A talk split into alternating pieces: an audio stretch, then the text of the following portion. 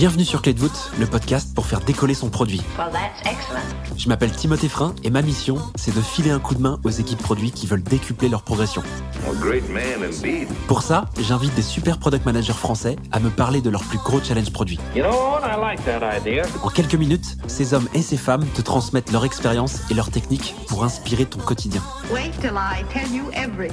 Aujourd'hui, j'ai le plaisir d'accueillir Victoire Dumont sur Clé de voûte. Victoire goûte au produit via une première expérience de product owner et en lançant sa première startup. Oh, Elle rejoint ensuite les équipes de WeMaintain en tant que product manager et en devient head of product en 2020. Elle vient sur Clé de voûte nous raconter comment elle a détecté des opportunités produits à partir d'objets connectés. Je te laisse quelques secondes pour te concentrer et je te souhaite une bonne écoute. Hello Victoire, comment ça va? Ça va et toi? Écoute, ça va super bien. Je suis ravi de t'accueillir sur le podcast. Ça fait euh, quelques mois qu'on discute tous les deux et enfin, le grand jour, on y est. Merci de me recevoir. Je t'en prie, c'est un plaisir. Victoire, t'es Head of Product chez WeMaintain. Est-ce que tu peux nous raconter ce que c'est? Donc, euh, chez WeMaintain, on fait de la smart maintenance. Donc, concrètement, on propose des services de maintenance sur ce qu'on appelle les lots techniques du bâtiment. Donc, les ascenseurs, c'est par là qu'on a commencé. Et maintenant, on fait aussi de la maintenance sur les escalators, les portes automatiques et la sécurité incendie. Super. Donc, concrètement, vos clients, c'est qui? Donc notre service s'adresse essentiellement aux gestionnaires techniques. Donc on a deux segments, donc le tertiaire et le résidentiel, euh, et donc on s'adresse principalement aux tertiaires, donc à des gestionnaires techniques qui sont mandatés par euh, les propriétaires des immeubles pour gérer les opérations des bâtiments. Trop intéressant. Ce qui est, vachement bien euh, dans ce que tu vas nous raconter, c'est qu'on est habitué à avoir des produits qui sont essentiellement du logiciel, donc tout est un peu virtuel. Là, il y a des choses qui sont un peu tangibles. Et pour faire transition sur ça, toi, au produit, tu bosses sur quoi finalement?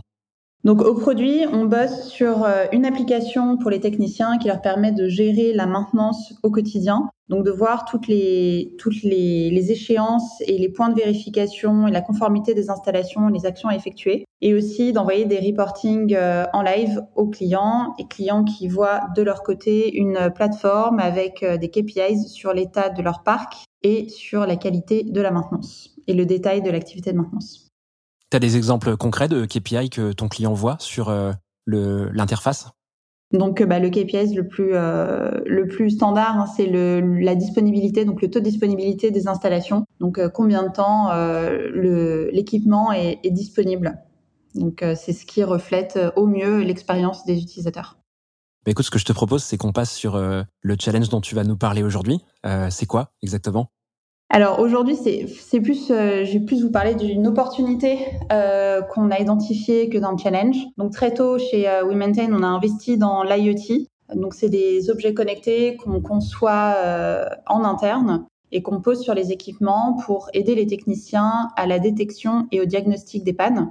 Donc c'est les boîtiers euh, qui euh, qu'on installe euh, sur euh, tout notre parc et on a fait la discovery auprès des techniciens pour identifier quelles étaient les données qui nous aideraient à faire cette détection et ce diagnostic des pannes. Et on s'est rendu compte au fur et à mesure des échanges avec les clients qui sont des gestionnaires techniques et qui ont souvent un background technique qui étaient euh, qui très intéressés pour voir le accéder aux détails de ces données. Euh, donc là, on a voulu comprendre pourquoi et qu'est-ce qu'ils cherchaient euh, à faire avec ça et, identifier du coup différentes opportunités que ces données-là pouvaient nous ouvrir au-delà de la résolution des, des pannes. Qu'est-ce qui est le déclencheur de ça, du fait que tu aies envie d'aborder un peu, enfin plutôt d'analyser les opportunités que tu peux aller chercher via ces, ces objets connectés?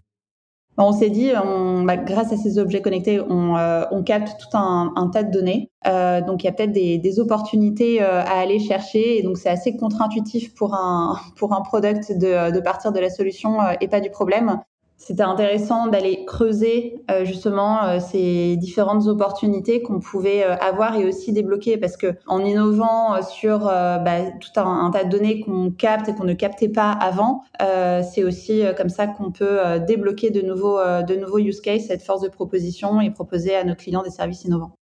Ok, hyper intéressant. Donc finalement, ça, ce que tu me dis, c'est que vous êtes en train de faire de la discovery quelque part, d'aller chercher des opportunités, ça y ressemble. Qu'est-ce que tu fais à partir du premier jour où tu décides d'aller étudier euh, les opportunités, trouver des opportunités euh, à chercher euh, à partir de, ces de, des use cases possibles avec l'IoT? Donc, euh, on a déjà commencé par euh, parler euh, bah, aux, sales sur les différentes questions qui remontaient, les, points d'intérêt en fait qui remontaient, qui étaient remontés par les clients pendant leur pendant leur rendez-vous. on est reparti aussi de toutes les données qu'on captait de l'IoT et sur la base de ça, on a fait un premier dashboard donc avec Metabase des différentes données, donc le de trafic notamment. Donc avec notre boîtier, on capte différentes données, donc l'altitude qui nous de laquelle on déduit les étages euh, de l'ascenseur et où est-ce qu'il se situe par rapport au bâtiment, le mouvement des portes, donc l'ouverture et fermeture des portes, et les vibrations de l'ascenseur. Donc à partir de ça, ça nous permet d'interpréter, de, détecter des anomalies et, euh, et d'interpréter euh, tout un, tas de, de, choses sur l'état de, de l'appareil. Donc ces données-là, on les a, on en a fait un, on a fait des, des dashboards, notamment sur ouverture, fermeture des portes et, et la situation de l'ascenseur. Donc le volume de trafic, le trafic aussi interétage. On a construit ce dashboard, on est allé voir une quinzaine de, euh, clients qui étaient partants pour faire ce, programme de discovery. Donc dans les clients, on avait deux profils de personas. Donc les gestionnaires techniques, dont j'ai parlé tout à l'heure, qui sont nos clients directs, et on est aussi allé voir les asset managers, qui sont les clients de nos clients, donc qui sont bah, sponsors hein, dans la décision du contrat, mais c'est pas eux qui sont euh, décisionnaires finaux. Mais on s'est dit que c'était intéressant d'aller euh, rencontrer les clients de nos clients parce que ce qui intéresse les clients de nos clients intéresse nos clients. Les asset managers sont pas utilisateurs finaux de votre solution. Par contre, ils sont un poids dans la décision d'utiliser euh, cette solution pour tes clients. C'est ça? C'est ça. Et, euh, et du coup, aller faire de la discovery sur euh, ce, qui, euh, ce qui intéresse les euh, asset managers et comment on peut l'aider, comment on peut les aider, nous permettait de, enfin nous permet de proposer aux gestionnaires techniques des services innovants que eux peuvent proposer aux asset managers. La démarche est, la démarche n'était pas exactement la même en fait entre les gestionnaires techniques et, et les asset managers, parce que gestionnaires techniques, ce qu'ils vont garder, c'est vraiment les les points de, détail, là où l'asset manager, il a une vue plus globale, c'est des financiers, eux, ce qui les intéresse, c'est euh, la rentabilité de l'asset. Euh, donc avec les asset managers, on, a, euh, on, on avait déjà fait en fait euh, du, du, enfin, la discovery pour ben, comprendre, faire nos personas. Euh, donc on savait déjà ce qui les intéressait. Donc on était quand même très orienté quand on leur a présenté le, le dashboard, le dashboard là-dessus. Donc en fait, on leur posait plutôt des questions type bah aujourd'hui comment vous faites pour construire vos plans de travaux, pour pour décider de l'allocation des, des ressources sur votre actif euh, quel, enfin, de quels moyens vous disposez. Donc, euh, on, avait fait plus un travail, je dirais, classique euh, avec, euh, avec les asset managers, alors que les gestionnaires techniques, comme c'est vraiment, ils utilisaient les, les données pour des cas très particuliers, ça aussi pour du, des besoins de temps réel, type quand il y a une panne. On avait des, on avait des, des use cases assez, assez, assez marrants par exemple, ce qui, pouvait les, les intéresser, euh, c'est euh, quand il y a une panne, j'aimerais savoir euh, de quel étage l'ascenseur il est parti, parce que si la panne elle est refacturable et qu'elle est due à du vandalisme, ben en gros je veux savoir, je veux savoir qui est responsable. Euh, ou euh, bah, si euh, le locataire me dit qu'il y a une panne et qu'en fait, en fait, il y en a pas parce que je vois que l'ascenseur bouge. Donc en fait, ils avaient aussi parfois des intuitions et ils voulaient valider ces intuitions-là et donc ils, utilisaient la donnée pour ça. Donc là, on était beaucoup plus, on, on intervenait beaucoup moins. Alors que pour les asset managers, c'était plus un travail de discovery classique, je dirais. Ouais, c'est hyper intéressant le point que tu touches parce qu'on voit beaucoup ça dans le B2B et beaucoup moins dans le B2C. Dans le B2C, je sais pas, tu utilises, tu prends un exemple comme Instagram, bah, tu es un peu le seul utilisateur d'Instagram et, finalement, c'est toi le décisionnaire et le l'acheteur le cas échéant. Là, en l'occurrence, tu as un peu deux personas différents qui vont vraiment peser dans la transaction. Et donc, juste un point là-dessus, c'est quoi le, le, schéma mental où tu te dis, bon, ok, on va récolter de la donnée, on va faire un dashboard. Qu'est-ce qui arrive là-dedans? Est-ce que c'est de la logique ou est-ce que finalement, ça fait partie de votre discovery? Alors, ce qu'on s'est, ce qu'on s'est dit à ce moment-là, c'est on va mettre dans les mains, enfin on va, on va montrer aux, aux, gestionnaires techniques et aux asset managers les vraies données euh, qui remontent de leur bâtiment parce que eux sont les personnes qui connaissent le mieux leur bâtiment euh, et eux pourront voir dans cette donnée-là euh, ce qui est important et quels sont les, les, insights en fait qui peuvent ressortir. Donc, euh, donc on a fait cette démarche-là, on est allé euh, rencontrer bah, les gestionnaires techniques et asset managers, on leur a montré le dashboard et, et là c'est on, les laissait euh, regarder euh, le dashboard et là on voyait des, des moments de euh, ah oui mais en fait c'est quand même étrange ce que ce qu'on voit là sur ce graphe parce que les deux ascenseurs on remarque qu'ils n'ont pas le même volume de trafic alors qu'en fait ils sont localisés au même endroit dans l'immeuble donc pourquoi? Et après ça menait en fait à des réflexions de à des, pistes d'optimisation de, de l'usage de l'ascenseur et, et plus globalement du bâtiment. Pour revenir sur ce que tu disais, euh, tu as utilisé un outil qui s'appelle Metabase, c'est ça? Tu peux en parler deux secondes de ça? Ouais, donc euh, bah, Metabase, c'est un outil de data visualisation open source euh, qui nous permettait bah, de, de, construire des, des graphes et, et, des dashboards assez, assez facilement. Donc il y a une bibliothèque de, de, de graphes que tu peux, que tu peux utiliser et ça nous a permis d'itérer très rapidement. Comment est-ce que tu relis les signaux en provenance de tous les capteurs vers Metabase? Alors, donc les données de l'IoT sont envoyées dans un data lake qui est connecté à un ETL qui est connecté à Metabase. Donc là, tu fais des dashboards pour le montrer à tes utilisateurs. Qu'on comprenne bien sur ces entretiens, tu les fais en physique avec euh, ton asset manager et ton technicien. Comment c'est fait leur regard en gros? Donc euh, on les faisait en, physique avec euh, un UX, enfin avec un UX designer, de temps en temps aussi avec un data scientist. Donc on allait rencontrer bah, les, les clients et on faisait des entretiens en physique. Et suite après au, feedback et aux différentes euh, learnings qu'on a eu euh, de ces entretiens-là, on itérait sur les dashboards et ça nous a permis de dégrossir un peu et d'identifier plusieurs euh, use cases qu'on a ensuite pu adapter et intégrer au produit de manière plus, plus UX. Combien d'entretiens tu fais comme ça? Là, on en avait fait au, début, on en avait fait une quinzaine. Ok, donc c'est une quinzaine avec deux personnes un asset manager ou une asset manager et un technicien ou une technicienne, c'est ça? Alors non, il n'y euh, avait pas de, il y avait pas les techniciens. C'était euh, sept, euh, sept, gestionnaires techniques en gros et sept asset managers. C'est hyper intéressant cette démarche parce qu'en fait, on a tendance à penser que la discovery c'est soit de l'étude de marché sur papier ou de la recherche utilisateur. Là quelque part, tu as déjà donné un peu un bout de solution avec ton dashboard.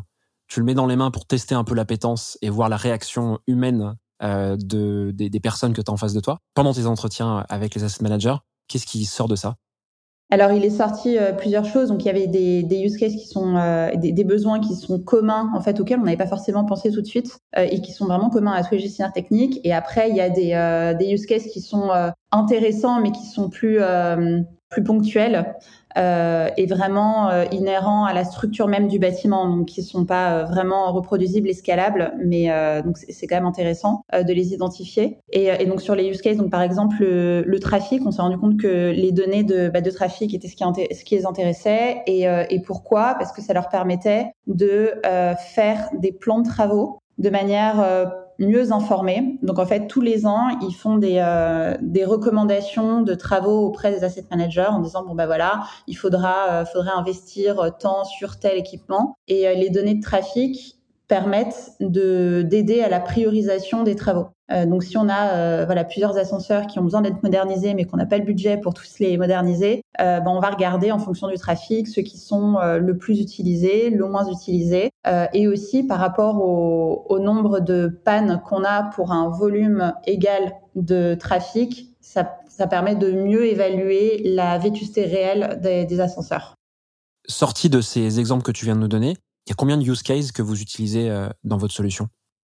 Alors aujourd'hui essentiellement euh, un donc on, se enfin on a priorisé justement ce, use case là qu'on fait de manière euh, semi-automatique parce que tout n'est pas automatisable et c'est aussi la mission de WeMaintain, c'est d'aller le meilleur de l'humain et de la technologie donc il y a toujours une recommandation et une modération humaine qui est, nécessaire mais qui est informée grâce à ces données là donc aujourd'hui pour nos pour nos grands comptes on fait des plans de des plans de travaux qui sont euh, du coup backés par de, par de l'IoT.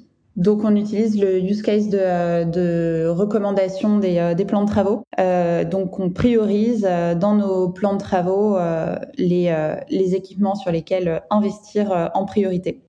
Donc tu me disais que vous aviez des axes de solution, enfin que c'était en gros là, vous saviez après ce que vous alliez faire après les cas d'application que vous alliez utiliser. Qu'est-ce que vous faites ensuite avec ça?